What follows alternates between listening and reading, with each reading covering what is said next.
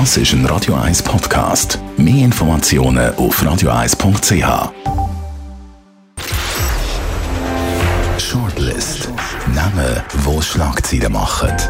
Diskutiert von Mark Jäcki und dem persönlichen Verleger Matthias Ackeret. Jetzt auf Radio 1. Präsentiert von der IH Keller AG. Ihre Skoda-Partner. Jetzt mit dem neuen Skoda Karoq ihkellerag.ch. Willkommen zu der Sendung und das sind Themen, wo wir heute darüber diskutieren in der Shortlist. Linda Gwerder, die bekannte Wetterfee, hat am Dienstag ihre letzte gehabt. Jetzt ist sie Chefin vom Zürcher Campingplatz Fischers Fritz.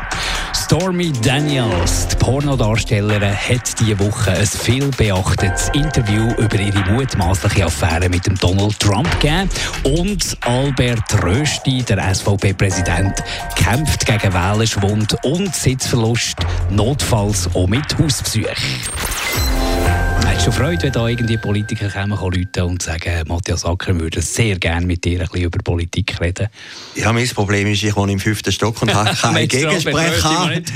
also, bis ich drinnen bin, gut, Berner sind ein bisschen langsamer, äh, ist alle, ein, äh, ein Zürcher Politik wäre schon weg, aber der, der Rösti als Berner steht vielleicht noch drinnen. Nein, ich, ich weiß auch nicht, ob es so viel bringt. Also, Corinne Mauch hat das ja auch gemacht. Äh, den Besuchsschöpfer, schnorrst mit dem eine halbe Stunde, kannst nicht gerade gehen. Also, äh, für einen Wähler zu überzeugen, ist schon ein relativ großer Aufwand. Aber es ist ein Trend bei uns in Neglisau im Zürcher Unterland, jetzt demnächst auch Wahlen glaube am 15. April, genau 15. April. Und da ist, da ist also schon der eine oder andere gekommen, Leute, hat Tulpen vorbeigebracht und ein bisschen über Politik reden. Es scheint irgendwie wieder so ein bisschen back to the roots. Und vielleicht ein bisschen von den Amerikanern übernommen, die machen ja das so. ja, ja, da, da fällt mir immer auf, wenn ich dort durchfahre zu meinen Eltern, ist auf Fuß raus, äh, dass bei euch so viele Blumen draussen sind. Also ihr, sind ein bisschen, ihr sind ein bisschen Sammler von denen. Nein, in einem Dorf ist das natürlich etwas anderes. Also ich meine, das ist auch überschaubarer. Eglisau ist jetzt nicht so groß und das macht sicher noch Sinn. Aber ich kann mir nicht vorstellen, dass man ein ganzes Land, das kann bekehren, in dem Politikerland Leute besuchen. Aber eigentlich muss eben der Albert Rösti allein tun. Also jetzt kaum ist er dran, geht es eigentlich mit dieser Partei, die jetzt wirklich über Jahre grosse Erfolg gefeiert hat, Ausnahmeerfolg gefeiert hat, kann man schon so sagen, mit fast 30 Prozent jetzt plötzlich bergab geht. Was macht der Albert Rösti falsch oder liegt es gar nicht an? Ja, es sind zwei Sachen. Äh, geht es wirklich bergab? Man hat den Eindruck. Also, ja, also die Partei sagt es ja selber, da ja, Kloster ist ja, ist ja. Alarmstimmung. Ja, gewesen, der Christoph? Blocher hat da so einen Weckappell gemacht, wo er gesagt hat, eben, wir müssen uns zusammenreißen, wieder auf Themen konzentrieren. Ich glaube, man kann es auch zu viel sagen. Also heute oder in der NZZ hat es auch einen grossen Artikel gehabt, SVP hat keinen Erfolg mehr. In der Sonntagszeitung auch. Man kann es den Leuten auch einreden. Gut, vielleicht man, ist so Absicht, ja, dass die Wähler mobilisiert Genau, mobilisierst du vielleicht so. Ich glaube, die, die nächsten Wahlen sind in zwei Jahren und dort wird entschieden werden. Natürlich in der Stadt Zürich haben sie verloren, aber die Stadt Zürich ist auch kein SVP-Land, das muss man ganz klar sehen. Das Zweite, der Albert Rösti, ja, er hat eine gewisse Tragik und zwar aus folgendem Grund, wenn man zurückschaut.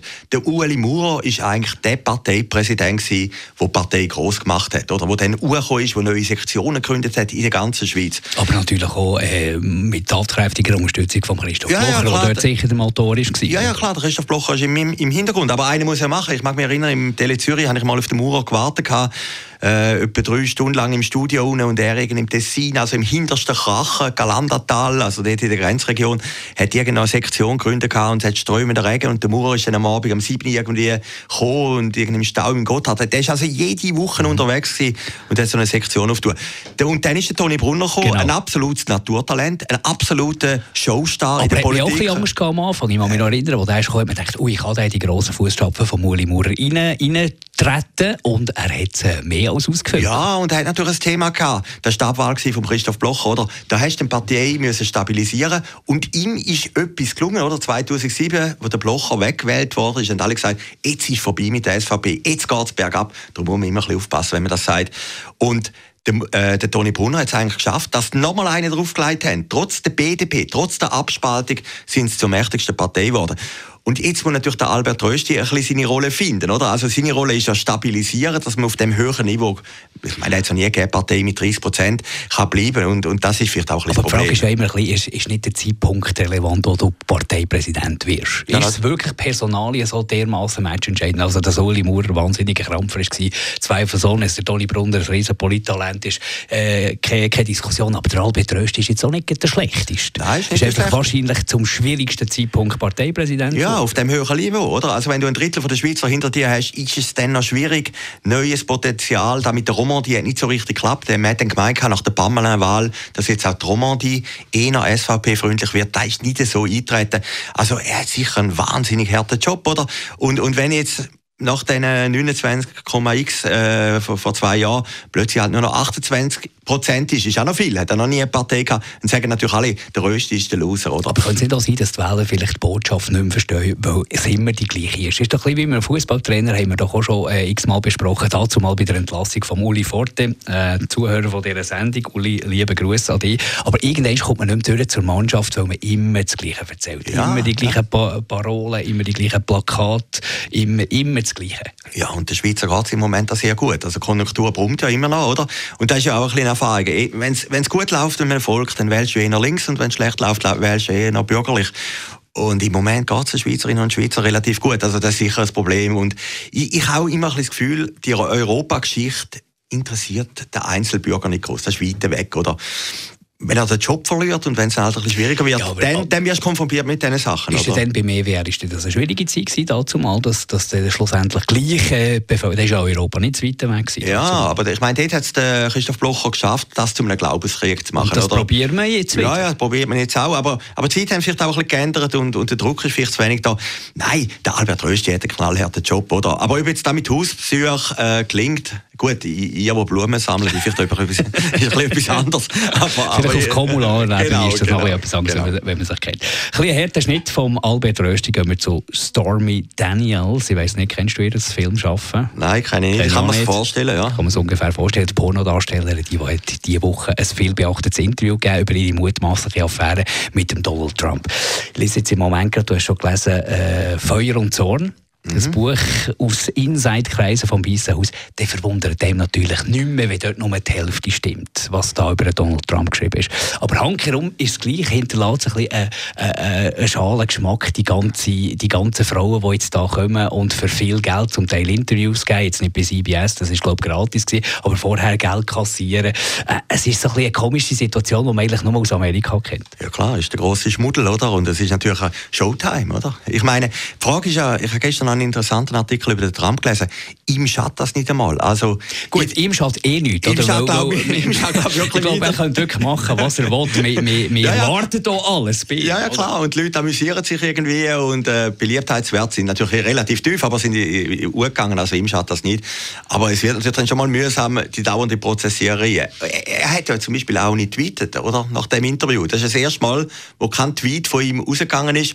Ich habe auf Instagram etwas äh, Interessantes gesehen. Ein Bild Botus und Flotus. Also der, der Präsident of the United States, das und ist der Botus First Lady. und First Lady.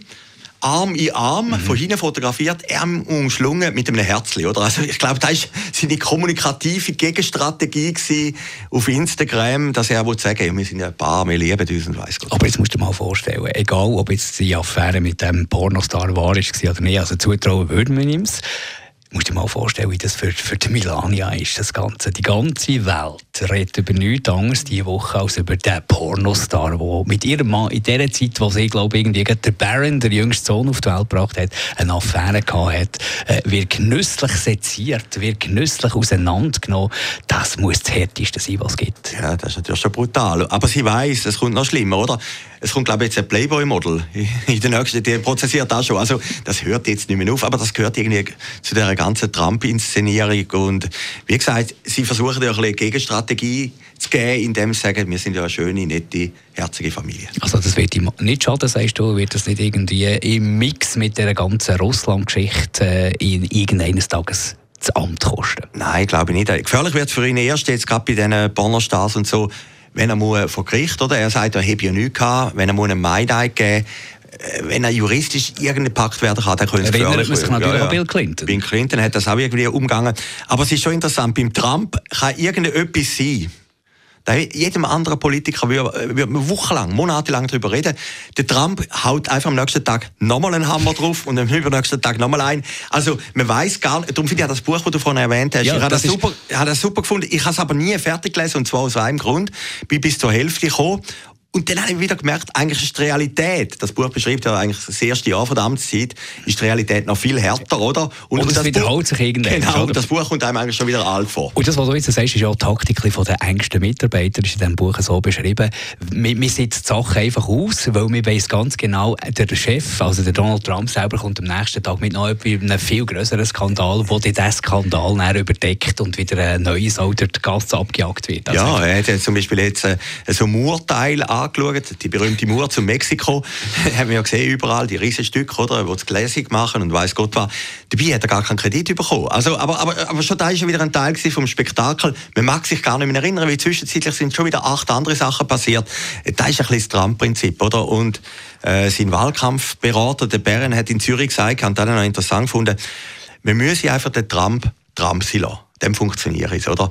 Und, und das, das Rezept stimmt alles schon. Wie, wie, das ist natürlich ein Teil von der, von der amerikanischen Showbiz-Grössen, dass, dass man jeden Tag gespannt ist, was bringt er heute, oder? Man will sich nicht langweilen. Und exklusive Interview für höhere Beträge ist wahrscheinlich auch lukrativer als Pornofilm drehen, äh, im Fall von der Stormy Daniels. Gehen wir zu der Linda Gweder, ganz grosser Wunsch von Matthias Ackeret, dass man da über die äh, ehemalige, muss man sagen, Wetterfee von Meteo News redet. Ist auf allen Lokalradios Stationen, auf allen Fernsehstationen ist sie jetzt gesehen über zehn Jahre lang. Jetzt hat sie gesagt, äh, ich gehe weg, ich höre auf, ich gehe auf einen Campingplatz, sehr zum Bedauern von Matthias Acker. Grosser ja, Fan. Ja, nicht nur. Ich, ich habe die immer sehr angenehm gefunden, sehr erfrischend, sehr pointiert. Also mir gefällt das halt, wenn jemand aufgrund von seinem Job einfach ein Star wird. Und da ist Linda Querter geworden. Äh, sehr gutes Zürichdeutsch. Das hat mir immer gefallen, sehr witzig auch attraktive äh, Frau. Aber extrem frisch. Am Radio hat sie ja. eben Phrase, oder? Am Radio siehst du die Attraktivität nicht, aber sie ist wirklich immer extrem frisch und sie hat das Wetter glaubwürdig ja, äh, über den Sender gebracht. Und ich muss sagen, das, das meiste hat ja gestimmt, oder? Wenn sie gesagt hat, in drei Tagen äh, fängt es an zu regnen, hat es dann meistens angefangen zu regnen. Nein, auch der Abgang. Ich meine, sie ist noch jung und, und man muss die Chance packen. Eben, ich habe gestern, du hast mir gestern angerufen, so überraschungsmäßig, oder? Kurt Felix und Paola sind 1990. Mhm. Zurücktreten. Zurücktreten als äh, Moderator verstehen Sie Spaß. Und da hat eigentlich der lebenslange Mythos begründet, oder? Wie der Kurt Felix hat immer gesagt, es gibt ja nichts tragisch, dass wieder ein alternder Showstar, der muss schauen, dass er noch eine Show hat und so. Und äh, gut, Linda Gewerder ist jetzt ein bisschen jünger, aber... Sie ist, äh, ist, ist, ist massiv jünger und vor allem dort, das ist genau der Punkt, wo wir darüber diskutieren müssen. Wir sind alle ja ein bisschen Rampen, die in den Medien arbeiten. Also eine gewisse Öffentlichkeit, ob jetzt ein bisschen bescheidener oder ein bisschen grösser, das brauchen wir ja, das wollen wir. Die Zuneigung wollen wir, wir wollen das Rebound-Publikum. Das äh, stellt sie jetzt ab indem dass sie da Chefin wird vom Campingplatz Fisches Fritz. Das ist noch ein mutiger Entscheid, ein spannender Entscheid. Finde ich, oh, find ich genial, würde ich unterstützen. Aber man ist nicht Felder dann ein bisschen die Öffentlichkeit. Gut, die hat so einen Namen, die kann ja wieder zurückkommen. Also ja, nehme ich jetzt mal an. Hey, es geht so schnell. Ich habe sie hat mir auch gesagt, sie macht ja weiterhin Eventmoderationen und so. Aber ich habe das Gefühl, du bist so schnell vergessen, wenn du nicht permanent an der Öffentlichkeit bist. Ja, ja, klar. Und am Anfang ist natürlich die Attraktivität noch da. Man sagt, Campingplatz, Fischers Fritz ist natürlich ein schöner Campingplatz ich kann mir noch vorstellen, dass es noch hart ist, oder? Jetzt musst du schauen, dass die Toiletten dort sauber sind, oder? Ja, sie schafft ja parallel, hat sie schon ein bisschen geschafft. Ja, dort. also, ja, also, äh, da ist sicher keine. Und, äh, und dann Mitternacht kommt noch einer, der die Heizung nicht mehr funktioniert, und dann ist ja Strom eine, hat. Genau, dann ist noch einer betrunken, oder? Äh, ich, ich weiss, ich glaube, gut, Wettermoderator ist auch noch hart, oder? Du musst ja irgendeinen Morgen um 5 Uhr, glaube ich, im Studio sein. Das ist ihr Entscheid. Ich finde ihn noch sexy. Also, äh, sie macht das jetzt sicher zwei Sommer lang und, und vielleicht kommt sie auch wieder zurück. Wir wünschen ihr alles Gute im Campingplatz und vor allem einen schönen Sommer. Danke vielmals. Das war die Ausgabe Shortlist vor der Ostern. Wir hören uns wieder nächsten Donnerstag. Shortlist mit dem Mark Jäcki und dem Matthias Ackeret. Zum Nachlesen und Abonnieren als Podcast auf radioeis.ch.